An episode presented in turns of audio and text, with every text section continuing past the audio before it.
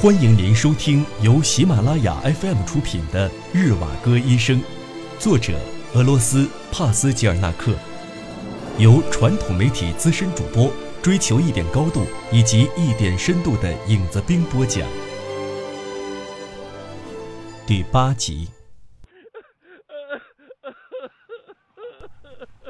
马路边上躺着一个头盖骨被砍开了的人，痛苦地呻吟着。摊开了胳膊，胸膛紧紧贴住地面，举步维艰地向前挪动着。并排走来了几个骑兵，他们一路追着马尔法，从另一条街上折返回来。马尔法几乎是在他们的脚下踉踉跄跄地来回跑着，他的头巾不知道什么时候掉到脑后去了。惊吓过度的他扯着鹅公嗓，到处呼唤着。帕莎，帕莎。起初，帕莎紧跟在马尔法的身后，有模有样的学着最后一位演讲家的姿态，逗他开心。就在龙骑兵冲过来的时候，帕莎就不见了。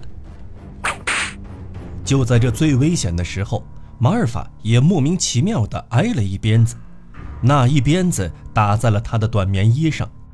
幸好棉衣里的棉絮很厚实，减轻了鞭子的力道，不怎么疼。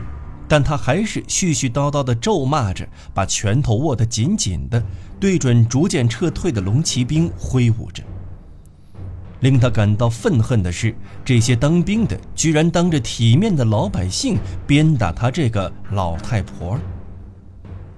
马尔法焦虑地扫视着两旁的街道。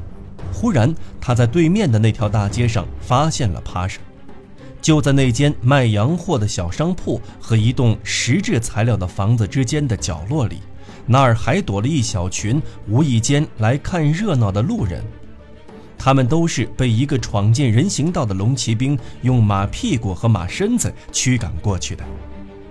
看到他们惊慌失措的样子，龙骑兵很得意，他用马挡住了出口。当着他们的面，趾高气扬地让马紧急转弯，然后小退几步，就像在玩弄马术那般，慢慢地指挥马扬起前蹄。突然，他看到了骑着战马缓缓而来的战友，立即用马刺扎了一下马，一蹦两跳地加入了他们的队伍。拥挤在那狭小角落里的人四下散开。之前被惊吓得不敢吱声的帕莎拼命地跑向了马尔法。他们往家走去，马尔法一个劲儿地嘟囔着：“这伙强盗真该千刀万剐，该死的刽子手！我们蒙受沙皇的恩泽，本来开开心心的，他们倒好，不肯服气，偏偏要把什么都搅和得一团糟，把每一句话的意思都颠倒过去。”他痛恨龙骑兵，也痛恨周围的一切。在这一刻，就连他的亲生儿子也在他的痛恨范围内。在他愤怒的时候，他似乎觉得眼前所发生的一切都是吉维尔辛那群糊涂的家伙在开玩笑。他觉得这些都是错的，都是在胡闹。全都是些混账家伙！他们想干什么？什么都不懂。就知道骂人和斗嘴，那个演说的人帕莎，你是不是还记得他的样子啊？你就学学他，好孩子，你学学他，呵，笑死人了，笑死人了，简直跟他本人一样，一点也不差。你个讨厌鬼，大马营。回到家后，他不停地抱怨儿子。说都活到这么大的年纪了，还要被那个骑在马背上、头发蓬乱、满脸麻子的蠢货用鞭子抽打屁股。妈妈，你这是怎么了？好像我是哥萨克中尉或者宪兵队长似的。九。人群向四周分散开来逃跑的时候，尼古拉·尼古拉耶维奇就站在窗户前。他知道，这些就是参加游行的人。他向远处搜索了一会儿，想看看在这些走散的人群里有没有尤拉或者别的什么人。但他没有看到熟人，只觉得快步走过去的是多多洛夫的儿子。尼古拉神父不记得他的名字，真是个不怕死的孩子。前不久他的左肩上才取出一颗子弹来，现在竟然又开始胡闹起来了。尼古拉神父是秋天的时候从彼得堡到莫斯科来的，在这里他没有房产，又不喜欢住在旅店里，现在他就住在远房亲戚斯文修斯基的家里。斯文修斯基把顶楼转角的那个书房腾出来给他住。斯文修斯基没有孩子，对他来说，这栋两层楼的居室显得太大了。这栋房子是已经去世了的老斯文修斯基很多年前从多尔格鲁吉公爵手里租下的。多尔格鲁吉家的产业总共有三个院子、一个花园以及许多布局凌乱、风格迥异的房屋。正对着三条巷子，曾经被人称作是磨坊小城。尽管开了四扇窗子，书房里的光线依旧昏暗。屋子里摆满了书籍、纸张、地毯和雕塑品。屋子的外面有一个半圆形的阳台，把房子的这一角给遮住了。阳台上的两扇玻璃门关得严严实实的，准备过冬了。透过屋里的这两扇窗户和阳台上的两扇玻璃门，可以清晰地看到整条巷子，一条延伸到远方的雪橇小路。像犬牙一样错落的两排房子和东倒西歪的栅栏。淡紫色的树影穿过了花园，把影子投在了屋子里。屋外的那些树探着头向室内张望，仿佛是要把挤满了一层层雪青色寒霜的枝条递进来，放在木板上。尼古拉·尼古拉耶维奇对着小巷望去，想起了去年在彼得堡度过的那个冬天，想起了加邦牧师、高尔基、维特的来访和那些时髦的现代作家。他远远地离开那个胭脂喧哗之地，来到莫斯科这个宁静的古都，就是想写一部已经构思好的书。谁知道这儿根本不适合写书。他就像是从一堆火里跳到了一盆炭里。自从来到这里后，他没有一刻是清闲的，每天不是演讲就是做报告，连气都不能喘。有时是女子高等学校，有时是宗教哲学院，有时是红十字会或者罢工基金委员会。最好能到瑞士去。找一个僻静的、到处都是枝繁叶茂的树木的小镇，那儿会有平静清澈的湖水，有葱郁的山脉、蔚蓝的天空，还有时刻都能引起回响的凛冽的空气。尼古拉·尼古拉耶维奇转了个身，便离开了窗口。他想去拜访一位朋友，或者只是随便的走走也行。就在这时，他突然想起了有位信奉托尔斯泰主义的维沃罗奇诺夫有事会来找他，所以这个时候他还不能离开。于是他只好在屋子里踱步。他想起了他的外甥。他从偏僻的伏尔加河畔移居到彼得堡的时候，把小外甥尤拉带到了莫斯科，带入了亲戚们的圈子里。他们的亲戚有维杰尼亚平。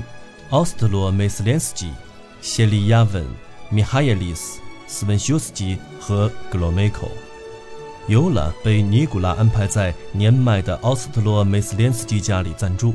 奥斯特罗梅斯连斯基很不讲规矩，是个喜欢说空话的小老头。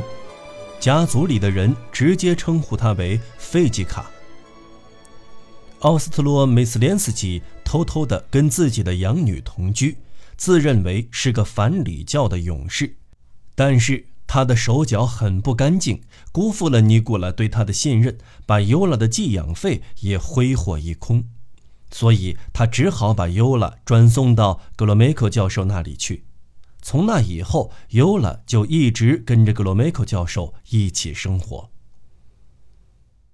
他们这三个孩子在家里简直成了三人组同盟。尼古拉·尼古拉耶维奇正想着，尤拉，他同年级的伙伴米莎·戈尔东和主人的女儿佟尼亚·格罗梅科，他们三个人天天在一起读《爱情的意义》和《克莱采奏鸣曲》之类的书，迷恋上了忠贞的说教。处于少年时代，理应体验一下那种如癫似狂的纯洁情感，只是他们太过分了，以至于让狂热超越了理智。他们三个孩子都有着可怕的怪秉性，他们正处于情欲萌动期，却还不知道为什么要把情欲方面的事情称为下流，而且不顾是否妥当，到哪儿都把这个词儿挂在嘴边，这简直就是极端的用词不当。他们经常用下流来指人的本能反应、淫秽的书刊、作践妇女等。差不多包括所有有关于性方面的事情，只要他们一提及这个词儿，他们每个人的脸就会从涨得通红变成惨白。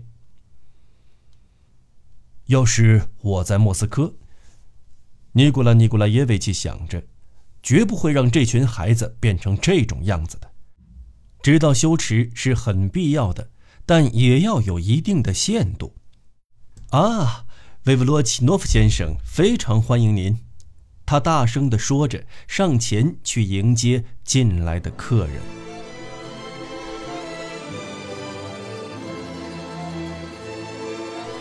您正在收听的是由喜马拉雅 FM 出品的《日瓦戈医生》。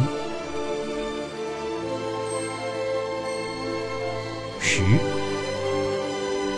一位身着灰色衬衣。腰间系了一条宽皮带的胖胖的男人走了进来，他穿着一双毡靴，裤子的膝盖部分鼓鼓的胀了出来。他给人的第一印象是，自己是被一朵五彩祥云笼罩着的大善人。那副黑色宽套带系着的夹鼻眼镜在他的鼻子上恶狠狠地跳动着。他急匆匆地走出了过道，围巾还没来得及摘下来。围巾的一头拖在地上，手里还拽着一顶圆形的礼帽。这些东西使他没有办法跟尼古拉·尼古拉耶维奇握手，甚至妨碍了他们互相的问好。嗯嗯嗯，他环顾了四周一圈，不知所措的应答着：“您随便放。”尼古拉·尼古拉耶维奇说。这才使得维夫罗奇诺夫恢复了说话能力和自制能力。眼前的这个胖男人是列夫·尼古拉耶维奇·托尔斯泰的追随者，他们这些人都认为，那个永远不断探索的天才作家的思想，只不过是安然享受欢乐的理想被不可救药的庸俗化了。维夫罗奇诺夫是来邀请尼古拉·尼古拉耶维奇去一所学校为政治流放犯演讲的。对不起。我之前已经去那所学校演讲过一次了。哦，您那次去是为政治流放犯演讲的吗？是的。那您还得再去一次。尼古拉·尼古拉耶维奇推辞了几次后，还是同意了。来访者要谈论的事情已经全部谈妥了，尼古拉·尼古拉耶维奇也就没有过多的挽留他。维夫罗奇诺夫原本可以起身告辞的。但他似乎觉得就这样离开了会不太礼貌，临走前应该找一个轻松而又活泼的话题来谈一谈。谁知道这一谈就谈了很长一段时间，并且不怎么愉快。您是颓废了吗？还是深陷神秘主义之中了？您说这个是什么意思？您整个人都给毁了。您现在还记得地方自治会吗？那还用得着说吗？当然记得了，我们曾在一起筹备过选举呢，还为了乡村学校和教师进修班打过头阵，记得吧？当然记得，那可是一场苦战呢。您后来是转到了民众福利和社会救济方面去了，是吧？嗯，是做过一段时间。是啊。现在时髦的是放荡的牧羊神呐，黄色的睡莲啊，受戒者呀，还有那个什么，我们要像太阳。我宁愿死也不会相信的。一个幽默感十足的人，一个如此了解人民的聪明的人去做？哎，还是算了吧，您不必说了。或许，或许我触及了您的隐私吧？有必要这样漫无目的的瞎扯吗？我们有必要为了这些而争吵吗？您根本就不了解我的思想。俄国需要的是学校，是医院，不是那些淫荡的牧羊神和黄色的睡莲。当然，这谁也不能反对。农民们衣不遮体，饿得浮肿。他们就这样东一句西一句，跳跃式的进行着谈话。尼古拉·尼古拉耶维奇早就察觉到这样的谈话再继续下去是没有意义的。他准备跟维弗罗奇诺夫说，他是因为什么才跟象征主义派的作家接近起来的。接着，尼古拉就把话题转到托尔斯泰的身上去了。好吧。在某种程度上，我还是同意您的见解的。不过，托尔斯泰说过，如果一个人对美的追求越来越强的话，那么他就会距离善越来越远。您认为这是相反的吗？您以为美能够拯救世界，还是宗教的神秘仪式或者是类似的东西可以拯救世界，或者说是罗赞诺夫或呃托斯托耶夫斯基可以拯救世界？请稍等片刻，让我来说说自己的想法。我认为，如果说人们身上潜在的兽性可以靠吓唬，或者是靠坐牢以及报复来制服的话，那么人类最高尚的形象岂不是马戏团里舞动着鞭子的驯兽师，而不是那位牺牲自我的传教士了？千百年来，人类之所以可以凌驾于动物之上的力量是音乐，而不是棍棒。这里是指不用武器的真理、不可抗拒的力量和榜样真理的吸引力。至今，人们都认为福音书当中最重要的是道德箴言与训条。我却觉得最主要还是要懂得耶稣所宣讲的均是源自于生活中的预言，也是运用日常生活来解释的真理。从这里不难看出，人与人之间的交往。都是不朽的，生命是象征性的，因为生命有其意义。我，我一句都没有听懂。您应该把这些见解写成一本书。维夫罗奇诺夫走了之后，尼古拉·尼古拉耶维奇的情绪十分激动，他恼恨自己居然对维夫罗奇诺夫那样的傻瓜谈及了一部分内心的想法。这些想法竟然对呆头呆脑的他没有产生一丝一毫的影响。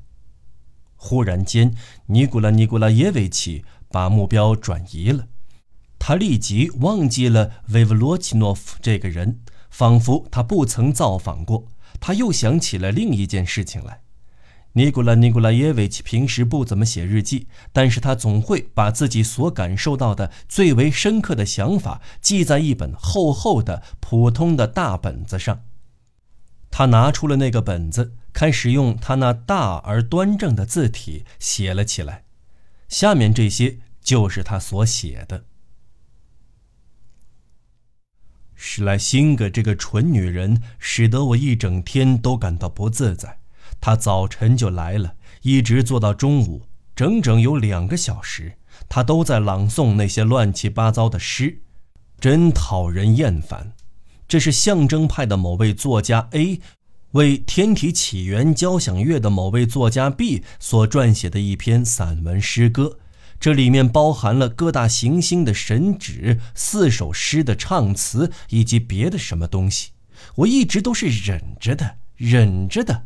实在是受不了了，就恳求他：“我我受不了了，你请便吧。”忽然间，我恍然大悟，懂得了为什么就连浮士德的身上也有这种东西，也时常使人感到虚假的难以忍受。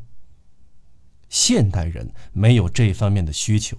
现代人想要弄清楚宇宙之谜，就得深入探索，而这就是物理学，并不是赫西奥德的六音不失。可是，这种陈旧的、过时的形式，并不是问题存在的根本原因。当然，也不是那些水火之神把科学明显已经弄清楚的东西再次弄得含混不清，而是这种题材与今天艺术的整个精神以及它的实质创作动机的格格不入。在大自然还没有被人类所覆盖的古代，人类还很稀少，相信天体的演化是很自然的。